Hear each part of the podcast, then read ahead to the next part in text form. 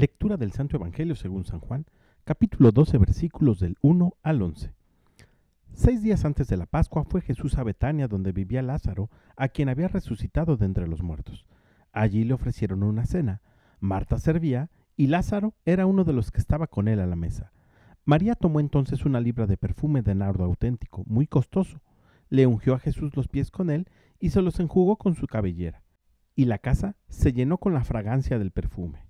Entonces Judas Iscariote, uno de los discípulos, el que iba a entregar a Jesús, exclamó, ¿Por qué no se ha vendido ese perfume en trescientos denarios para dárselo a los pobres? Esto lo dijo no porque le importaran los pobres, sino porque era ladrón y como tenía a su cargo la bolsa, robaba lo que echaban en ella.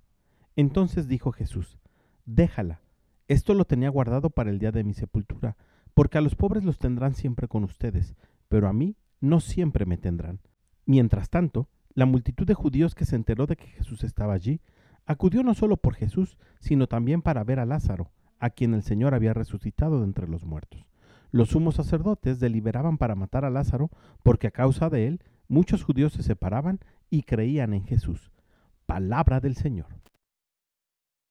En el Evangelio del día de hoy Jesús demuestra que conoce perfectamente el corazón de María, de la misma manera que conoce perfectamente tu corazón y el mío. María tenía guardado este caro perfume para el día de la sepultura de Jesús, pero aprovecha este momento días antes de la Pascua para honrar a su Señor. Y este regalo que María da a Jesús me hace cuestionarme a mí, ¿qué tengo para darle a mi Señor? ¿Qué renuncia o qué acción se pueden convertir en un aroma agradable para Jesús con el que yo pueda enjugar sus pies? Tal vez a los ojos de los demás, como a los ojos de Judas, pueda parecer inútil, estéril o un desperdicio, pero ten la seguridad de que Jesús al verlo dirá, déjenlo, déjenla, porque esto lo tenía guardado para mí.